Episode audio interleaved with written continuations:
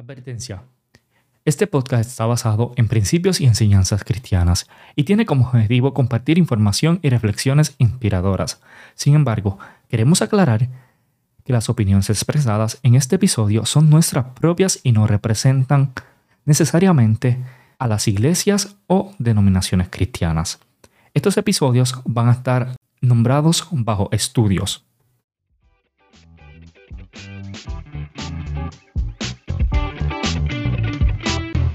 Bueno, y saludos a todos, bienvenidos a otro episodio más de la Idiocia Podcast.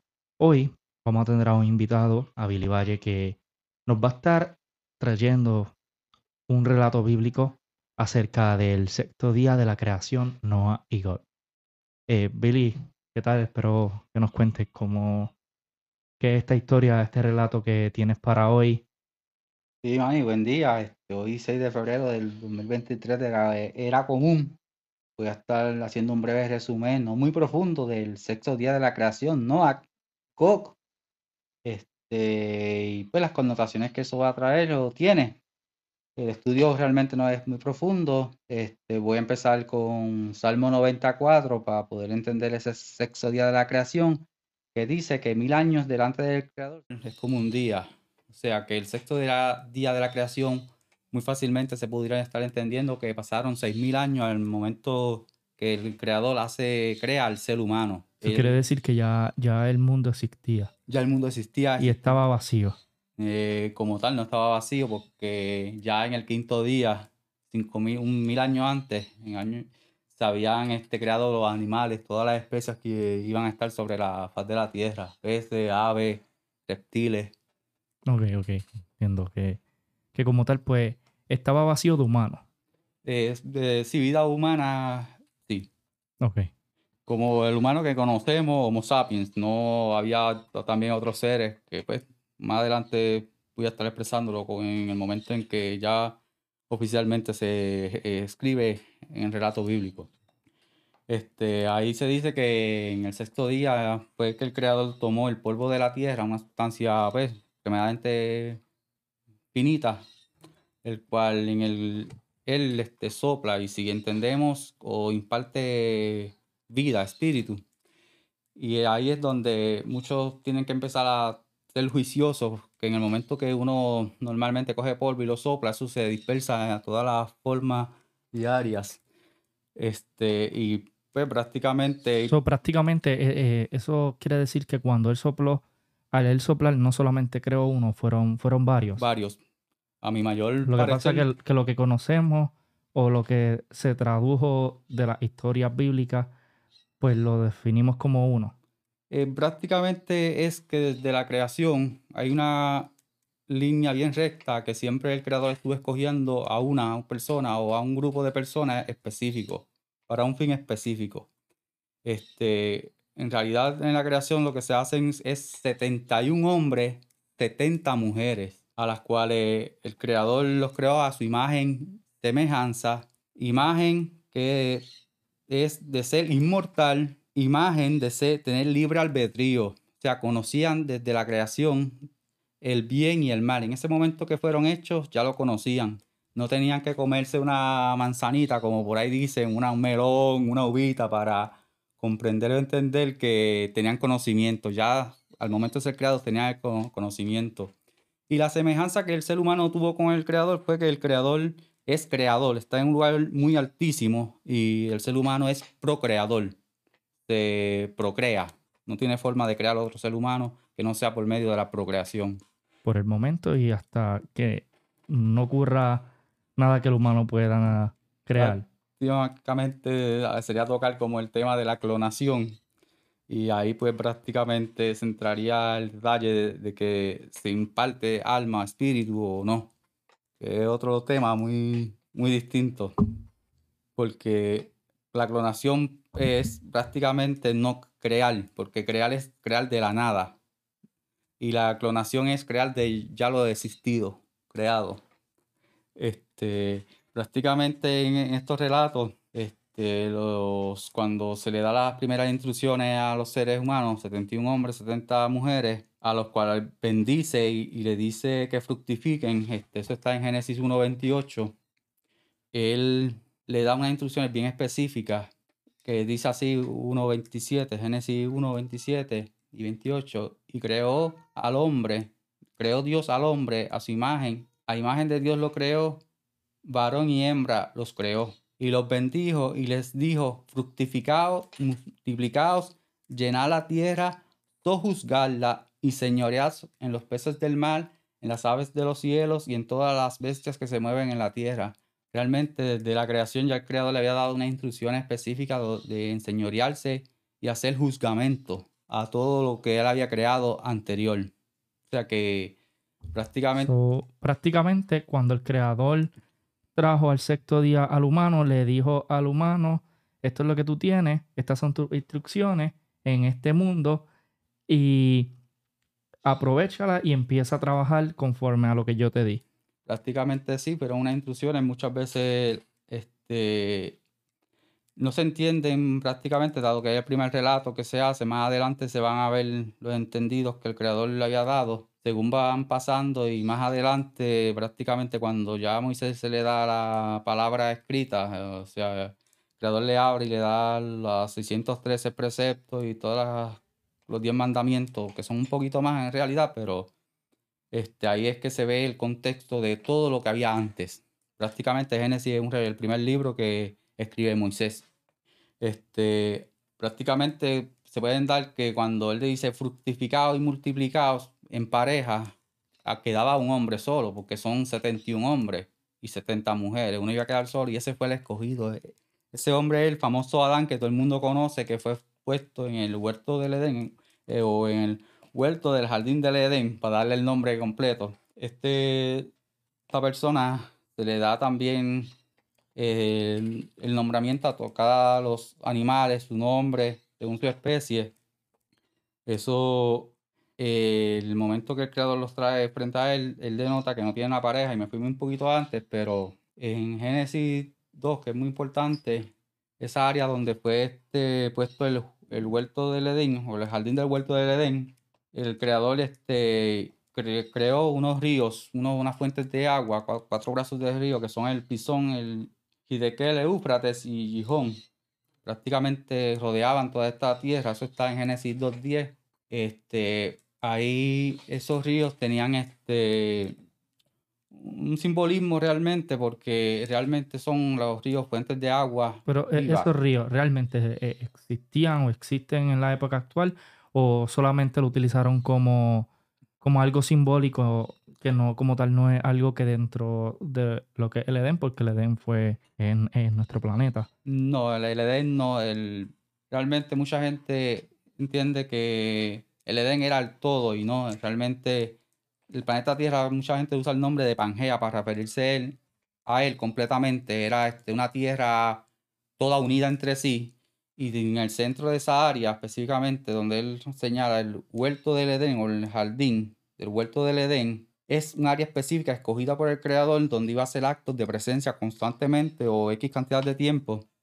Y ahí fue donde puso a este hombre que no tenía pareja, a Adán. Los demás seres que fueron creados, que estaban en pareja, fueron repartidos en toda esta área de la Pangea. O sea, que él no estaba solo. Simplemente la función que él tenía, que no era tan simple, eh, realmente era un propósito completo, era labrar esa área, guardar todo lo que estaba allí. Mucha gente no entiende el por qué decir guardar, de qué lo iba a guardar. En realidad era que había ya un propósito de cómo la gente iba a ir ante la presencia del Creador, ya dado que lo más que se puede entender es que al poner a Adán, a este hombre, en el huerto de Edén con un propósito específico, era que había un reglamento, unas leyes específicas para esa área donde el creador iba a hacer actos de presencia. Adán estaba solo en esa área y Adán entonces se siente solo y le dice al creador que, que le dé un acompañante, que en ese caso fue la mujer. El creador, pues una vez el Adán pues da nombre a todas las especies de animales que había sobre la faz de la tierra, también a los árboles, o sea, prácticamente todo fue traído ante él y prácticamente él tuvo la primicia de hacer todo esto. No, era el único, pero al, lo que se entiende es que los demás seres que habitaban la tierra sí podían entrar allí, pero bajo unos guardamientos, unos mandamientos o unas reglas específicas. Este, Adán, Al momento que vio que todo tenía pareja y donde fue creado en el principio, que fue del polvo, todos tenían pareja. El que quedó solo fue sin él y se sintió como que, ok, estoy solo. ¿Por qué? Ahí el creador este, hace caer el cansancio, dado que estar ante la presencia del creador no producía un cansancio al ser humano, a Adán, porque el huerto era totalmente diferente y esa era la razón de por qué había cuatro este, fuentes de agua o realmente una fuente de agua que se dividía en cuatro brazos. Contestándote la pregunta que me hiciste hace un rato de si existen actualmente, sí, existen esos mismos ríos, un poco más dispersos, no creo que sean todos, pero prácticamente tienen la circunferencia, dado que más adelante voy a explicar qué fue lo que pasó, que prácticamente sería el relato de Noah. Este, nada, cuando el creador este, ve que la soledad del hombre y pues decide hacerle una ayuda idónea, todo el mundo piensa que arrancó costilla, otros también tienen la creencia que fueron eh, siameses, eran pegados. No, el ser humano fue separado, o sea, fue, fueron 71 más 70 mujeres, ese uno, la piel que se dice que toma de su costado es piel, o sea, toma del ADN del ser humano. Del humano que ya estaba creado. Sí, del humano, del Adán que estaba, que estaba creado. creado en el huerto del Edén, porque había otros seres que eran Adán, porque Adán no es uno, es una humanidad completa. O sea, él los crea hombre y mujer desde el principio. Ok, sí. O sea que en realidad allí había 71 personas, varón, y 70 personas féminas, mujeres. 70 parejas y uno que no estaba sin pareja, que fue el escogido, que fue puesto en el jardín del huerto del Edén. Cuando el creador le hace la mujer a Adán, no la toma del polvo. Aquí hay una profundidad, no la voy a tocar. La hace de la piel del Adán que estaba en el huerto, este hombre que le escogió. Hay una profundidad, no me toca a mí explicarla. So ya, ya como mencionamos que ya existían otros Adanes y otras mujeres, cuando toma específicamente al Adán, al hombre Adán que estaba en el vuelto, eh, cuando eh, Dios lo toma, que toma de su piel, ahí es que crea a la mujer que conocemos como Eva. Sí, Java, Eva, sí, correcto. Este, el ser humano fue creado como tal, en un resumen breve, sobre la Pangea. El creador una vez hace la Pangea, hace un jardín, en el un jardín o un huerto en el jardín del Edén prácticamente Edén, mucha gente podría estar entendiendo que es la misma Pangea. Pero prácticamente en toda esta Pangea, él selecciona un lugar específico, lo rodea de unos ríos específicos y a ese hombre que quedó sin pareja es el que él escoge para ponerlo en esa área, para que lo labrase y lo guardase. Y ahí se denota que el creador le dio unas instrucciones específicas, adicionales a las que ya tenían sobre lo que fue la Pangea. Esta mujer, este, Evas, es tomada de la piel del ser humano, no, o sea, costilla o a meses no creo que tenga una posibilidad real. Entiendo que lo más fue que la tuvo que hacer de la misma piel del ser humano y después cierra su carne o su piel en su lugar, como dice el relato. Este, ellos estuvieron allí mucho tiempo, pues, de la presencia del creador que estaba, o sea, hacía sentir X cantidad de tiempo y como muy bien sabemos, la mujer y el hombre somos dos personas totalmente, seres totalmente distintos. Y cuando crea esta mujer, a él le da también unas instrucciones específicas a la mujer. Eh, hay que entender que, y es algo que se notan los ríos que rodeaban esta área del, del jardín y tenían una connotación muy especial y específicamente para la mujer, dado que había unas instrucciones y esas instrucciones se tenían que guardar y se entiende que se guardaron, pero hubo algo que provocó la desobediencia y aquí es donde podemos entender que cuando la mujer este, llega a su tiempo, eh, desde la creación tenía su tiempo menstrual, el periodo que se le dice, eh, la mujer este, incrementa en esos días eh, una vez el líbido o el deseo sexual. Y aquí es donde la gente entiende que, ah, no, fue una serpiente, que miles cosas y no. La mujer, a, mi mayor entender, antes de que llegara ese tiempo de periodo, tendría que salir del área donde el creador hacía su presencia. Y muy bien sabemos que había hablado de unos ríos. Puede ser que esa mujer tenía que pasar el proceso de purificarlo, limpiarse, para volver a entrar al área del huerto.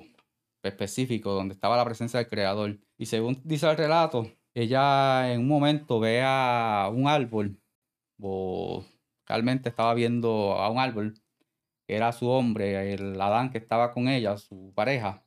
Y pues tuvo, lo maquinó en su mente, tuvo el deseo sexual, el cual provocó que ella pues tuviera o se convirtiera, como se dice, la primera mujer en eh, masturbarse o tener el autocomplaciente, le dice comúnmente. la, serpiente, ¿puedes hacer referencia entonces a, lo que quizás estaba sucediendo en la mente de ella? Sí, la serpiente... Es su, su subconsciente. Su libre albedrío. Se inclinó hacia, una, hacia el deseo sexual y no, el problema no fue tener un deseo sexual o masturbarse, porque realmente lo que provocó eso fue una desobediencia, porque lo hizo dentro del huerto. Pero si lo hubiera hecho en la área de la Pangea, no, no creo que hubiera algún tipo de situación. Sí, que lo más probable no sucedía nada. Sí, o sea, no, la, la, famosa serpiente que pues, le ofreció eso, no es el deseo que está en cada de los seres humanos de tomar un bien o un mal, o tomar una decisión y le inclina hacia un lado este, al ella pues a cometer este acto, que prácticamente es parte de un acto sexual, este, no ocurre nada, dado que la mujer prácticamente lo mayor que tenía de derramamiento de vida era a través de la sangre. Allí no se derramó vida humana, solamente un orgasmo, no tiene que ver nada con derramamiento de vida. Ella comenta a su Adán, a su pareja, lo que había hecho. Y el hombre, pues, tomó la decisión y pues ser parte de complacer a su mujer, porque pues prácticamente venía de una pangea donde se le había dado unas instrucciones de que se multiplicaran y fructificaran. Y ahí es donde viene la situación de que Adán en el semen o en la semilla derrama la vida, porque el semen, el esperma es lo, la chispa que da vida. Eso ahí es lo que provoca. Y ahí provocó el problema y ahí fue donde se le abrió los ojos a, le abrieron los ojos al, humano. Ahí prácticamente eso es una desobediencia. Todavía está en lo que se toma como desobediencia. Pero al derramar la vida, el semen dentro de la mujer, este, te derrama vida. Y cosa que no debe haber pasado dentro del huerto este, donde ellos estaban velando, guardando, y esto provoca un cambio inmediato, no solamente en el huerto, sino en todo lo que era el huerto y lo que era la Pangea, este, entre los árboles, todo. La situación es que prácticamente ahí es que se hace el relato de que ellos se sintieron o tienen conocimiento, realmente ya tenían conocimiento, conocían el bien y el mal. Lo que pasa era que no se notaban impuros o la desobediencia se ven impuros, por ende, al provocar este desorden en toda la naturaleza, los demás hombres y mujeres que estaban alrededor de lo que era el huerto iban a ir a donde la dan a preguntarle qué pasó, porque este cambio repercutió, repercutió en toda la naturaleza. Por ende, él, o sea, ¿qué lógica pudiera tener que verse desnudo frente a su propia esposa o mujer? Iba a tener nada, pero si lo veían los otros, entonces ahí sí iba a entrarle el, como quien dice, wow, ¿qué pasó? Y él decide tomar unas hojas de higuera y pues hacerse, como se dice, unos taparrabos. Dentro de esos relatos, pues tuvieron que haber sucedido muchas cosas. La profundidad no la voy a tocar. Al tiempo que él, pues, pasa el tiempo que el creador vuelve otra vez a pedirle, viene a hacer su acto de presencia sobre este huerto. Y cuando ya Dan siente la brisa del creador que estaba, en el huerto, se decide esconder entre los árboles, como pues si no, no lo doy yo a ver. Entonces le hace la pregunta que había pasado. Este, al momento de que iba a hacer dicha, dicha pregunta, este, él viene y le contesta porque... Eso fue cuando el creador le fue a Adán a hacerle la, la pregunta eh, que le explicara qué había sucedido en el Edén y por qué se estaban sintiendo ambos de esa manera. Este, sí, prácticamente sí. Este, ellos se esconden, el creador pregunta lo ocurrido, Adán teniendo una responsabilidad, porque aquí el gran problema fue que Adán tenía la responsabilidad, no caía sobre Eva. Eh, y culpó a Eva, porque cuando el creador le pregunta qué había hecho, qué había pasado, él de decir, sí, este, fallé. No, él dice, la mujer que tú me diste, como que, ok, me separo de todo, que fue él que le dio, le dio una mujer y que provocó esto. Sí, que Adán dijo, no, eso no es culpa mía, eso es culpa de ella. Ahí está el gran problema. Que él no admitió su error Su por error no seguir la- las instrucciones que ya se le habían otorgado. no era su error, era su responsabilidad. Ok, su re- Porque realmente Eva no cometía derramamiento de sangre si salía y se lavaba en el río. Era, Entonces, era él. Él, él, al derramar, tal vez no entendí, eh, entenderse que no, no derramaba sangre, Sino la semilla, la Sí, semilla. la que- semilla, que es la vida, el esperma como tal, pues ahí fue la desobediencia, el pecado es no reconocer lo que había hecho, que era una responsabilidad de él completamente. Este, el creador hace la determinación ya en Génesis 3.14, este, y pues denota que la inclinación del hombre y la, la famosa serpiente hacia el mal le dice que escoja el bien, porque prácticamente pues el creador lo hizo para bien, le dio el libre albedrío, dado que lo hizo a su imagen y semejanza. Y pues el libre albedrío proviene ya del creador que conoce el bien y el mal, pero el creador está inclinado, hace más que bien. Este, ahí se, se habla también de que había un árbol que se le dice eh, árbol de la vida. Este sí, era un árbol y no era de vida. Lo que pasa es que esto era un árbol de sanidad, dado que el creador no estaba constantemente allí y podía hacer que la gente se alejara un poco, ya que conocía el bien y el mal, y había dejado un árbol, prácticamente yo les digo, el árbol de la sanidad, que todos los seres humanos iban a tener acceso a él, todos los demás personas que estaban en esta área de la Pangea. Eso es algo como, como estilo Avatar, que, que ellos llegan a un árbol y se conectan y, y, y prácticamente algo liberan así. todo, todo el mal que tenía, todo pensamiento y todo, se lo, lo Eh, libraban con la naturaleza. Eh, en realidad no era librar el mal, era este, bueno, sí, una parte, otra era si acaso alguien creaba lo que se dice una bicicleta y decía, decidía correr parado en un pie en el manubrio, si iba a caer, posiblemente recibiera herida y pues si eran heridas mayores podría ir a ese árbol y tomar del árbol de la sanidad y ser sanado. Que como tal el árbol era pues el, el- el médico de, de la época del Edén. Prácticamente sí, prácticamente sí. También se, eso se podría haber hecho peorando, pero muchas veces ya cuando el ser humano se creó con el bien y el mal, ya se denotaba que tenía o un deseo y podía inclinarse hacia un lado o hacia el otro. Este, la, pues, el árbol de la vida, pues, fue el árbol que fue este, protegido. Y aquí es donde por primera vez se hace la presencia de otros seres creados, que ahí se le llama querubín o querubines, porque fueron muchos que fueron puestos en esa área, y una espada que se revolvía prácticamente. Aquí hay una connotación bien profunda, no la voy a tocar profundo, simplemente entiendan que una espada o cualquier cosa que se revuelva crea viento, crea una onda de viento prácticamente. Y esa espada era para guardar o evitar que la gente y el propio Adán o Eva y los demás seres que estaban sobre la faz de la tie- tierra tomaran de ese árbol, del fruto, y fueran sanados, porque pues prácticamente sanaba. Y pues ahí ya prácticamente el ser humano también estaba perdiendo la imagen del creador que era inmortal. Al derramar vida, eh, derramó la vida y se le quita exactamente la vida al ser humano. Ya el ser humano deja de ser inmortal, se vuelve un mortal. Sí, que antes, antes el humano vivía muchos años y ya con eso, a partir de ese evento, pues ya, ya le, le pusieron fecha de expiración. prácticamente el ser humano, eh, en el caso de Adán, vivió 930 años. Y la persona registrada bíblicamente más que vivió fue Matusalén, 999. Ninguno de los seres humanos ha llegado a la cantidad de los mil años, un día ante los ojos del Creador, como se dice Salmo. Caín, ahí pues de, esa, de ese, del fruto pasional que hubo en el huerto del Edén, de esa relación nace este Caín. Como pueden saber, la historia de Caín era el primer hijo de Adán y Eva, que dicha persona se inclinó también o sea, a desobedecer, dado que pues tuvo otro hermano que se llamó Abel. Este, los dos, pues uno había tomado la decisión que era Caín de labrar la tierra mientras Abel era ganado.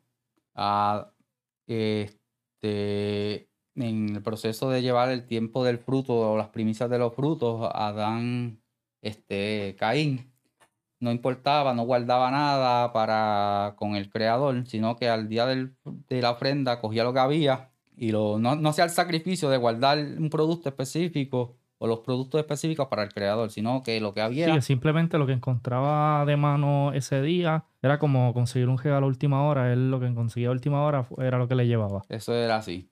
Pero su hermano Abel, este, ya desde que nacían las cosas de ganado, él la iba este, guardando, dándole mejor alimentación, protegiéndola, animándola, para que se notara lo que era un sacrificio. Y pues después lo ofrendaba ante el Creador acabo de, este, brinqué un área donde, pues, en el jardín donde se hizo el juicio ya hacia los primeros habitantes, allí el creador también este, le da unas pieles a los seres humanos para que se cubran. Y de ahí, pues, prácticamente ya sabemos que hemos sido cubiertos con ropa hasta estas generaciones.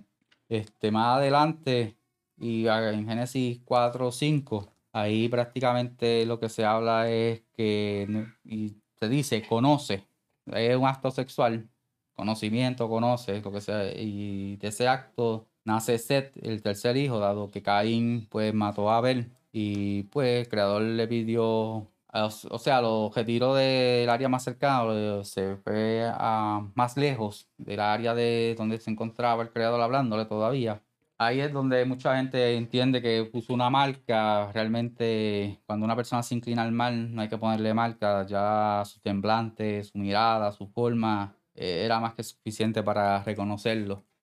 Este, el caso de los querubines, que fue lo que me preguntaste hace un momento atrás. Eh, los querubines en realidad son lo que nosotros hoy conocemos seres extraordinarios, o no tejenales como tal son parte de la creación del creador. Sí, que, han estado, como los temas que están hablando ahora mismo, que la gente está loca viendo cosas. Exactamente. Y, todo lo que ven que no, que, que, flotan en el aire, que no saben lo que es, son, son querubines. Prácticamente no te puedo decir que sean los querubines, querubines, pero sí sabemos que no estamos solos, tenemos otros seres, los cuales fueron creados para ayudar al ser humano, pero prácticamente hay que conocer que de esos también muchos de ellos se inclinaron hacia el mal no porque hubiera un Satán que los tentara, ellos también se les dio a escoger. Y pues como parte de la creación, muchos de ellos bajaron a la tierra, otros no. Este, ellos defienden muchas veces a los seres humanos y pues hay una profundidad de esto, realmente el tema es bien, bien profundo. En un momento dado, que ya es cuando empezamos con ya Génesis 6, 2, eh, que se habla, Génesis 3.24, la, la, que los hombres y la, eh, las hijas de los hombres, mejor dicho, em, eh, empiezan a tener acercamiento con los famosos querubines ángeles y esto provoca que nazcan este, gigantes sobre la tierra y había gigantes que eran este, gigantes ángeles como tal, pero había otros que no eran este. Según tema de los gigantes que está últimamente muy, muy trending en las redes, porque no sé si escuchaste el gigante de Canadá, de la persona que grabó un supuesto gigante. Y al par de. Creo que fue al par de semanas, el tipo desapareció y, y dicen que hasta este, fue reportado hasta muerto y él grabó disque un supuesto gigante y las personas que están cerca de esa área de Canadá dice que pues es normal ver gigantes en esa área. Pudiera ser, pudiera ser, he sabido también de gente que ha visto animales extintos eh, en el área de Canadá. No sé, sabemos que el área de Canadá es un área nevada, en un área que no tiene mucha población en algunas áreas específicas, o sea, prácticamente no hay nadie. Sí, porque eso, eso ahora mismo, el de Canadá eso ahora mismo, el de Canadá, el área donde la persona pues este, pudo tomar videos del, gigante fue un área que, eh, si no me equivoco, un bosque de estos protegidos, donde hay nieve y está bien lejos. Y lo único que hay construido es como si fuera un tipo de laboratorio en esa área. Sí, realmente aquí vamos a entrar al detalle prácticamente con los gigantes, al relato de Noé o Noac, Este relato también es bien profundo. Este, hay hasta un montón de películas y todo de esto, algunas bastante explicativas, otras pues no con esa exactitud. Este, ya cuando los ángeles ven que las hijas de los hombres son bonitas, atractivas, ellos dejan su morada y empiezan a reproducirse con ellas, a tener actos con ellas. Y le nacieron unos seres gigantes, los cuales este... los gigantes son, este, era una combinación entre humano y ángel. Eh, prácticamente hay dos tipos de gigantes. Prácticamente es que uno son los gigantes ángeles tomando forma humana de gigantes y otros son gigantes que son este, uno híbrido prácticamente entre humanos y ángeles. Okay. Estos híbridos pues, prácticamente fueron los que inclinaron la, la tierra hacia el mar y los seres que ya había también sobre la faz de la tierra, estamos hablando de que Adán no fue creado solo, también se estaban inclinando hacia el mar. Y pues en el caso de cuando ya existe Noé, que tenía tres hijos, Sem, Cam y Jafet, esos tiempos eran demasiado violencia. Se mataban, se robaban, o sea, no había ningún tipo de regla. Sí, que ya, en, ya en, el, en el mundo no tenían, en, por lo menos en esa época, no tenían como un control de lo que estaba pasando. Exactamente, ellos se habían apartado del creador como tal y no podían retornar al creador porque ya era, se habían corrompido demasiado. Ya cuando el creador ve esto, la, corrupción de los seres humanos y pues y se había corrompido a tal grado que los gigantes hijos de Dios prácticamente, los directos de Dios antes del ser humano, este, se habían mezclado con las hijas de los hombres y empezaron a nacer estos otros tipos de híbridos, seres pues el creador decide acabar con toda la humanidad o gran parte de la humanidad, y lo digo así, gran parte, dado que este relato de Noah, que lo voy a hacer ahora, es un poco conflictivo, dado que estábamos hablando de lo que era la, la Pangea, una tierra completa, no te había divisiones como tal, solamente los ríos que pasaban creaban una pequeña separación. Pero lo... Que básicamente la Pangea es lo que lo que para muchas personas pueden hacer referencia cuando estaba la época quizás de los dinosaurios y todo eso, que el mundo estaba, o sea, el planeta Tierra estaba todo como que unido, era, un, era una sola Tierra. Sí, eh, prácticamente lo que acabas de decir era una sola Tierra. Este, sí, también había dinosaurios, eran parte de la creación. Que tengan tantos de millones de billones de años, lo dudo, pero este, sí, eh, estaban allí, estaban estos animales y otros más. Este, a Noé se le, da este, el creador una misión de crear este, un arca, no un barco, un arca. Y esta arca fue hecha con madera de gospel, muchos entienden que era cedro y que fue este, unida entre sí por brea o resina. Quizás resina de, los, de, de, los mismos árboles. Sí, de los mismos árboles. Entiendo yo que prácticamente entiendo más bien, debe ser brea, era resina. Acuérdense que muchas veces estas palabras se sacan de un lenguaje, se traducen y a veces puede tener un significado y si no ves la connotación o la profundidad, pues puede estar uno errando la palabra. Les da unas medidas específicas, prácticamente eran 300 codos de longitud, 50 codos de anchura, 30 codos de altura. Este, ellos construyeron esto, tardaron una cantidad de tiempo, prácticamente ahí es donde muchas veces te dice, ellos solos, calidad sí recibieron, entiendo, yo creo que ayuda de algunos seres. Sí, los seres. De Dios que están para ayudar a los seres humanos. Sí, los, extraterrestres. Prácticamente los extraterrestres que se les dice muchas veces. Este, eh, advierte también de que tenía una, una ventana en la parte más alta y una puerta, la cual cuando empezó el diluvio fue cejada por el creador. Esto está en Génesis 6, 16. Le advierte que tendría que coger dos animales de cada especie, macho y hembra, uno y uno. Y pues prácticamente mucha gente piensa que ah, te este, iba a ver chihuahua, chau chau, doberman y todo eso. No, prácticamente especies, especie canina, especie de los felinos, son especies y de ahí van a, eh, salir todas las, las razas como tal, las divisiones que había. Acuérdense que también el ser humano fue creado en una misma sangre, este, prácticamente lo que hoy conocemos como la sangre universal, o universal, que sería la O negativa, de ahí también salieron todas las demás sangres. Este, y cuando ya estamos en, Génesis 7.11, es que se habla de cómo fue o el final de lo que fue la Pangea. Ahí en Génesis 7:11 nos habla nada más y nada menos que cuando el creador este, abre los cielos, las cascadas de los cielos, una vez ya terminada la arca Noé y entrado este, todos los animales que habían este, escogido y de los limpios, que le dio una orden que eran siete parejas de los limpios, o sea que ya había unas instrucciones que Moisés más adelante las recibe, pero ya desde Adán, este, su descendencia hasta Noé, las conocían tal vez no escrita, pero sí este, verbalmente.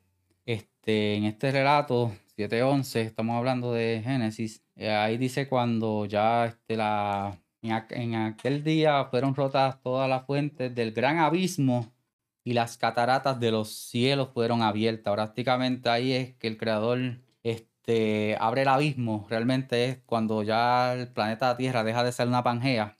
El planeta Tierra ahí es dividido y las arcas de los cielos empiezan a llover, a hacer llover grandemente sobre la faz de la tierra. Este, este diluvio duró 40 días y 40 noches. Este, realmente aquí todo el mundo entiende que este, se inundó el planeta Tierra, inclusive científicos del mundo han hecho cálculos y prácticamente no, no hay cabida humana para entender eso.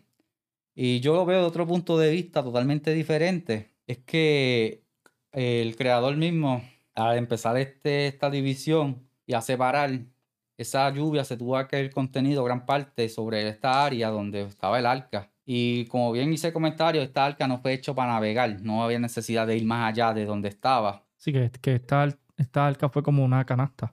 exactamente. Que, una... vez se llenó todo, toda la tierra de agua, este, ya lo que hizo fue de donde estaba, subió, flotó y sobrevivió Noé y los animales y las personas que lo acompañaban. Y una vez el diluvio cesó, eh, la canasta básicamente volvió a bajar casi en el mismo lugar donde, donde fue construida.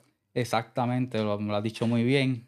Esa, arca prácticamente tuvo que ser amarrada allí. Este, porque muy, dice, muy bien dice la palabra que ese diluvio subió 15 codos de esa es una medida que se utilizaba para el entonces, para decir que subió sobre el monte Ararat o, en el, o donde estaba el arca prácticamente. Y el monte Ararat no es el monte más alto del mundo. Sea, hay montes mucho más altos en diferentes partes del mundo. Muy bien saben que históricamente se han encontrado cuevas y cavernas dentro de las montañas que rodean diferentes partes del mundo. Este, y la construcción de la misma arca deja saber que no, no fue hecha para navegar, por ende no iba a ir muy lejos, no. Tipo pudo, como se dice, han, muchos científicos han intentado hacer, reproducir esta arca y sí, entienden que pudo haber navegado, pero en realidad no fue hecha con, con, este fin. Con el propósito de, de, que él la navegara. Sí, exactamente. No, aquí, pues prácticamente esa arca, entiendo yo que como ya el creador le había dicho que iban a ser 15 codos, ellos mismos pudieron haber tomado en consideración la distancia y haber amarrado sobre el área donde fue construida y prácticamente allí permaneció. No tuvo que haber recorrido la Tierra o el planeta completo. Este, esta agua estuvieron varios tiempos, se dice que son 150 días. Este, reposó a los 150 días fue que reposó este, sobre el monte Ararat. ¿Dónde queda el monte Ararat? Esto es una parte del área de Turquía, Turquía actual, como tal. Este. Turquía, Turquía es donde ahora mismo está el, el, el revolut del, del, temblor, correcto, ¿verdad? Sí, ahora mismo allí hay muchas placas tectónicas, sorprendentemente.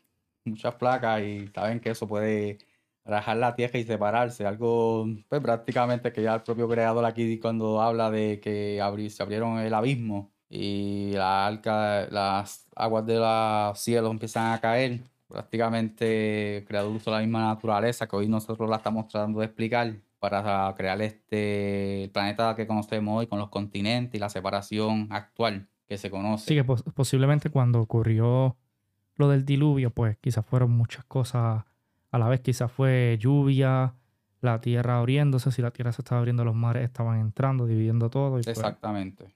Esto realmente es la lógica más real de poder comprender que la tierra fue una pangea, se separó, dado que el creador aquí mismo advierte de que pues se abrieron los abismos, eh, las fuentes del abismo y las cataratas de los cielos. Y se crea la tierra que hoy conocemos, el mundo que conocemos hoy. Este, una vez pasa, eh, pues los, eh, Noé saca primero un cuervo, después sacó este, una paloma. Ambos aves actualmente no son los aves que más vuelan sobre la tierra o prácticamente tienen limitada su área de vuelo y prácticamente ahí es donde se da como un entendimiento de por qué no fueron más allá o lanzó a este, aves que fueran de mayor distancia, porque tanto la paloma como el, el otro, el, cuervo, el cuervo, el cuervo no, no recorre mucha distancia. Prácticamente estamos hablando de algunas 7 millas más o menos. O sea que faltaba todo un mundo por descubrir más allá. Este, cuando una vez ya bajan y pues cesan las aguas, eh, las personas que habían entrado al arca, que era Noé y sus tres hijos y su esposa respectiva, ambos, eh, todas estas hombres reciben una bendición del Creador con el fin de que pues fueran este, fructíferos, se procrearan nuevamente y llenaran esa área ya, porque el relato eh, de Noé prácticamente era para destruir la violencia, tanto como gigantes, pero sorprendentemente más adelante vemos al rey este, David matando a un gigante, los soldados de David más adelante matan a un gigante mucho más grande y realmente puedes decir, ¿qué pasó? No fueron destruidos, si toda la tierra fue inundada y realmente la tierra, tierra no fue completamente inundada, fue una parte. Todo prácticamente el mismo, un relato muy parecido. quizás la parte que fue inundada, quizás fue la parte donde estaba Noé, que viene siendo el área, quizás Turquía, toda esa área. Prácticamente el área del huerto del Edén circuncida esa área específicamente, que prácticamente se entiende que fue eso. Entonces las demás personas que de Génesis pues, eran más, este, pudieron haber quedado libres de la muerte por inundación de agua, por el diluvio. Y también mm, este, que la, el monte Ararat no es el monte más alto del mundo, no hay otros montes más altos, o sea que posiblemente los otros pudieron haber sobrevivido. También ah, prácticamente hay que tomar en consideración cuando en los tiempos de Moisés que el mar se dividió y las aguas se aguantaron en un lado a otro. Si lo hizo con Moisés, lo pudo haber hecho directamente con el diluvio para pues eh, dar un castigo a ciertas áreas específicas, porque prácticamente todo lo bíblico eh, gira en un lugar específico y sobre el mundo. Prácticamente el huerto del Edén ha sido sí, el, centro. el centro de todo. Este, pues estos hijos de Noé reciben la bendición. Y hay un relato ahí, tiene una profundidad bien intensa, este, bien profunda es que dice que Cam, el segundo hijo de Noé, ve la desnudez de su padre. Y pues realmente lo que está viendo ahí no es la desnudez de su padre. Esto ocurre cuando Noé planta una viña y ya la, la produce, tomó el vino y se, se embocacha, se embriaga. Este, este relato prácticamente dice que ese es de Génesis 9:22, que Noé maldice a su hijo, pero Noé lo que tenía eran tres hijos, nunca se dijo que tenía cuatro hijos, pero desde antes se está diciendo que Canaán es hijo de Cam, porque este muchacho es producto de la desnudez de su padre. Realmente fue que Cam tuvo un acto sexual, cometió incesto con su madre y de esa relación nace Canaán. O sea, prácticamente se entiende que ya hay la primera violación. El hijo pues, viola a la esposa del padre. Eso está prohibido pues, prácticamente en la enseñanza del creador. Este, eh, de ahí, pues, de esos pueblos de Canaán, el creador más adelante los manda pues, a que sean exterminados, destruidos. Entonces, como ahí estamos casi llegando a lo que fue Sodoma y Gomorra. Prácticamente sí, porque esta gente son los que fundan estas ciudades. Realmente, voy a hacer un... ellos fueron los que fundaron el, el, el Distrito Rojo Bíblico. a un área así, un área que se entiende que era una costa, realmente un área mercantil amplia y se entiende que fue en su tiempo este, una metrópolis como tal, fue algo que era sobrelleno de gente yendo ahí. Este, de esos hijos de Noé, se voy a tomar para pasar al relato de próximo, que es para entrar directamente a Gog De estos hijos de, de Noena está Jafet, que es el menor de sus hijos. Y de él nacen Gomel, Magog, Madai, Javán, Tubal, Mesec, Tira. Son este, nombres que aparecen en Génesis 10. Siempre es bueno leer este, el contorno completo del capítulo porque muchas veces se puede estar sacando un contexto mm, mal logrado, como se podría estar este, proyectando. Eh, aquí pues, prácticamente los gigantes están en Génesis 4, que es prediluvio, pero los gigantes en números 13-33 vuelven a aparecer. Gigantes después de... los gigantes a, través de, diferentes partes de la Biblia siguen apareciendo, hay historias que los mencionan. Sí, que los mencionan, que son ciudades este, que están vivos, que están, porque David mató a Goliat, que es un gigante, los soldados de David matan a otros gigantes y eran mucho más grandes que Goliat. O sea que prácticamente ese diluvio mundial, como muchos dicen, o universal, que han, no, no, no fue lo, real, lo que realmente ocurrió, fue un diluvio en un área específica. Y pues también estuvo la separación de lo que hoy conocemos los continentes, eh, el americano, polo norte, polo sur, continente asiático, europeo, toda, toda esa separación, isla y todo ocurrieron en ese diluvio cuando pues, fueron abiertas las fuentes de los abismos. Este, voy a hacer unas connotaciones aquí, prácticamente es de Éxodo y es por algo muy específico y para que ustedes le noten como muchas veces se mencionan algunos números y mucha gente a veces, ah, el fanatismo pone por número por número y realmente ya el creador había tenido unos números muy específicos y es cuando ya en los tiempos de Moisés, en Éxodo 15-27, hay un contorno que dice, llegaron a Elim, donde había 12 manantiales de agua y 70 palmeras que ah, y acompañaron, acamparon allí junto a las aguas. Prácticamente aquí es cuando este, creo que la hermana o el hermano de Moisés, Aarón o María, este, llegan a esta ciudad y a ver si yo las, creo que la cité mal. ¿Cuál es? Eh, ah, no, Éxodo no lo tengo aquí. Pero ¿Cuál es la que estás buscando? Éxodo. Éxodo 15, 27.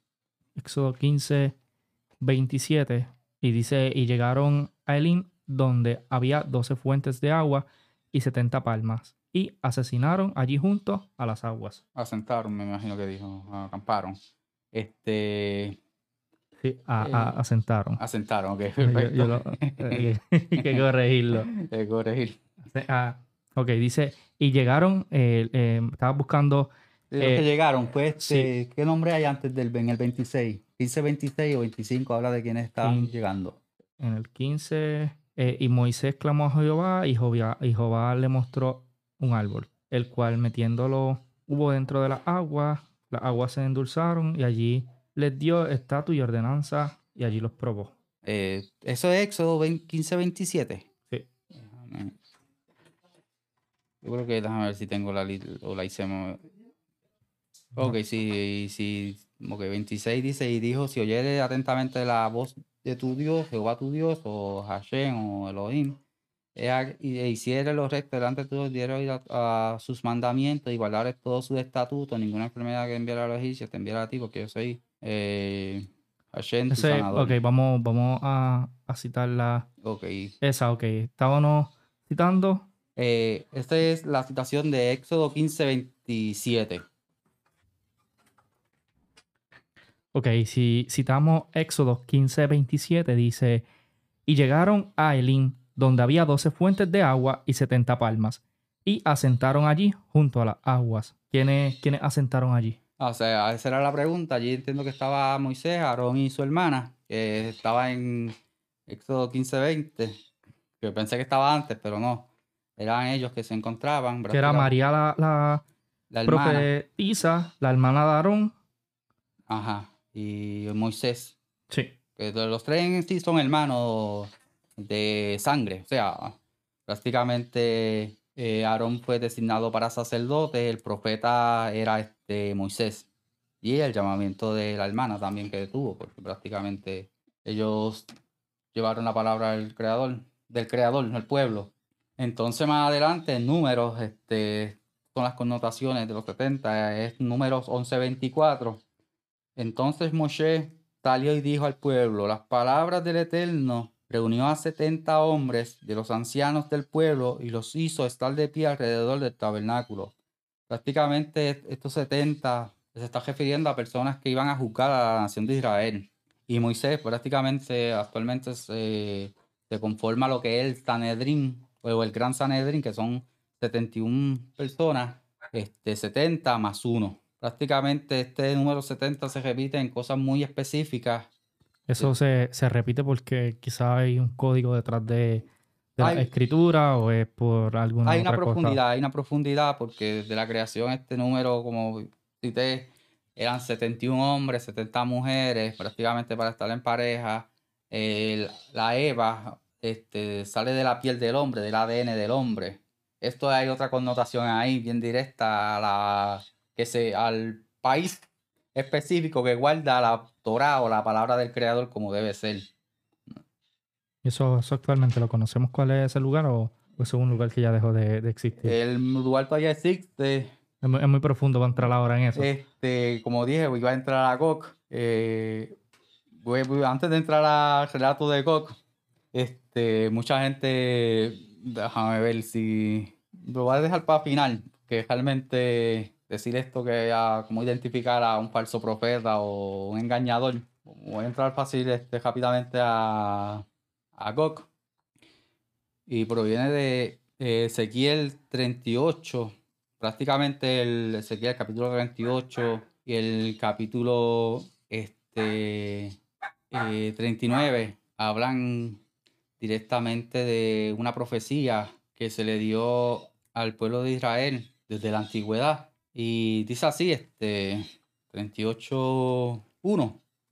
Y entonces vino palabra del Eterno diciendo, oh persona, pon tu rostro hacia la tierra de Magog contra Magog, príncipe soberano de Mesec y Tubal, profetiza contra él. Ahí es donde pues, prácticamente se habla de lo que es, mucha gente dice que es juicio final, final de los tiempos. Así que este para mucha gente ya, ya el final de los tiempos está aconteciendo actualmente, que todo lo que estamos viendo ahora es porque ya, ya estamos ahí en, lo último, como se dice para, para muchas personas. Este, sí, prácticamente hay unas cosas ahí que están sucediendo. Sí, que quizás hacen referencia, pero quizás no, no es que signifique eso, pero pues, para muchos ya y son demasiadas las, coincidencias que tienen con, con esos escritos. Entonces, pues, versículo 3, Ezequiel 38, dice, y di que así ha dicho el Señor Elohim, he aquí yo estoy contra ti, oh Gog,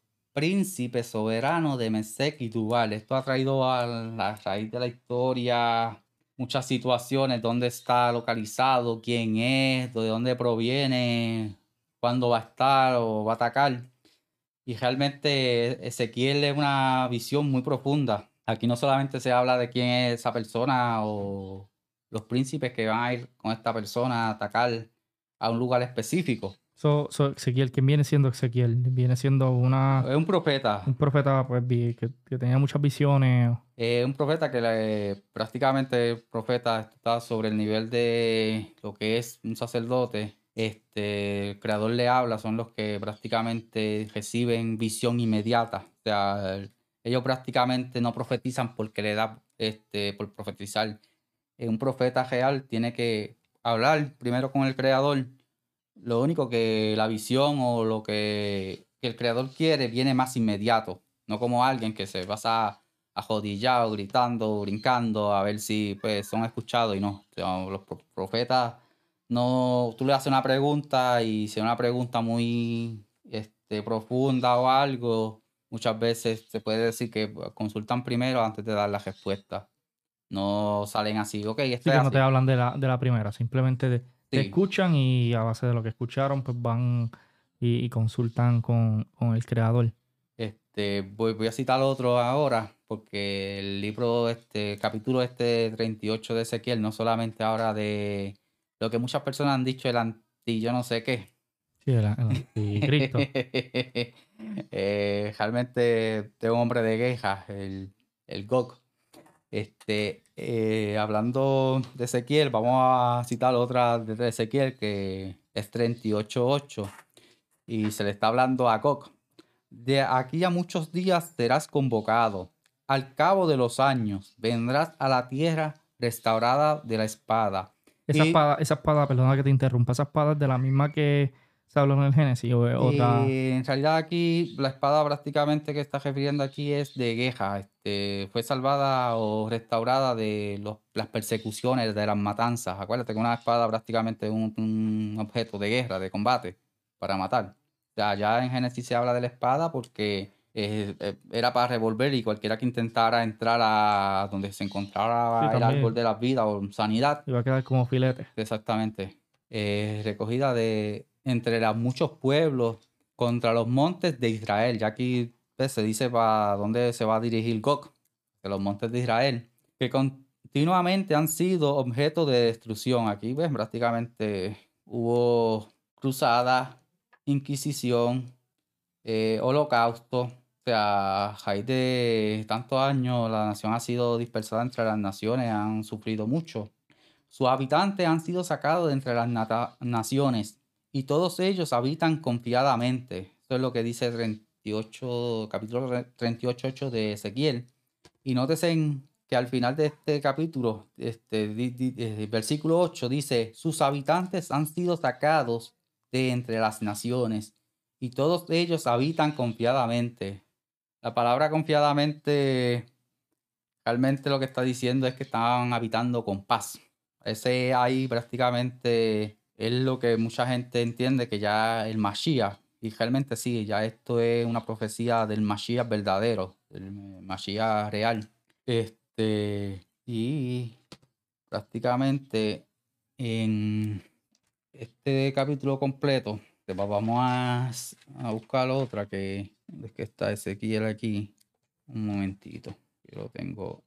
Le, le advierte este creador ya en el 9 que Magog, eh, Gog prácticamente subirá, vendrás como tempestad y verás y serás como una nube que cubre la tierra, tú con todas tus tropas y muchos pueblos contigo. O sea, prácticamente Gog va con multitud de naciones. El pueblo prácticamente es referencia a las naciones. Y le advierte algo bien claro el creador a, a Gog.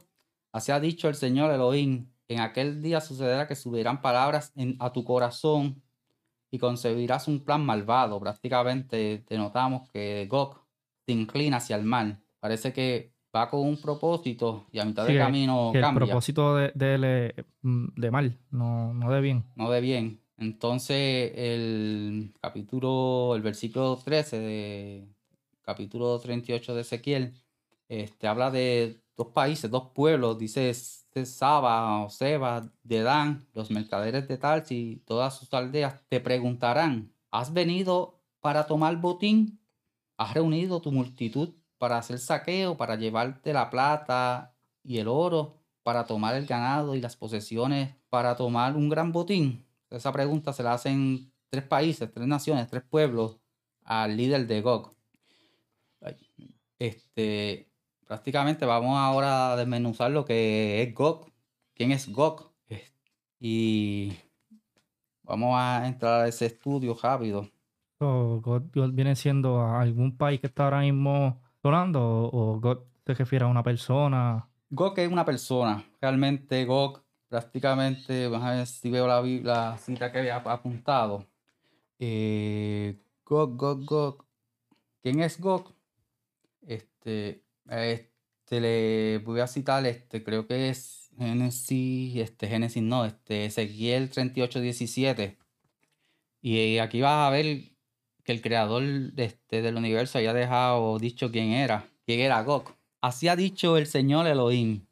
Eres tú aquel de quien hablé en los días pasados, en los días del pasado, por medio de mi siervo los profetas de Israel, quienes en aquellos días y años profetizaron que yo te habría de traer contra ellos. O sea, eh, prácticamente a Ezequiel escribe, se le da la visión de que ya este escrito que él hace se le había dado ya a los antiguos profetas de Israel. O sea, hay, que ir otra vez, retroceder a aquella este, profetas. ¿A, a qué profeta se le dijo eso? Exactamente. Y aquí va a ver que ya uno de los profetas nombra, porque a él, en, en Moisés, que es de Éxodo 17, 16, dice, y dijo, por cuanto alzó la mano contra el trono del Eterno, el Eterno tendrá guerra contra Amalek, de generación en generación. Otra gente tradujo a perpetuidad. Eh, y otra cita,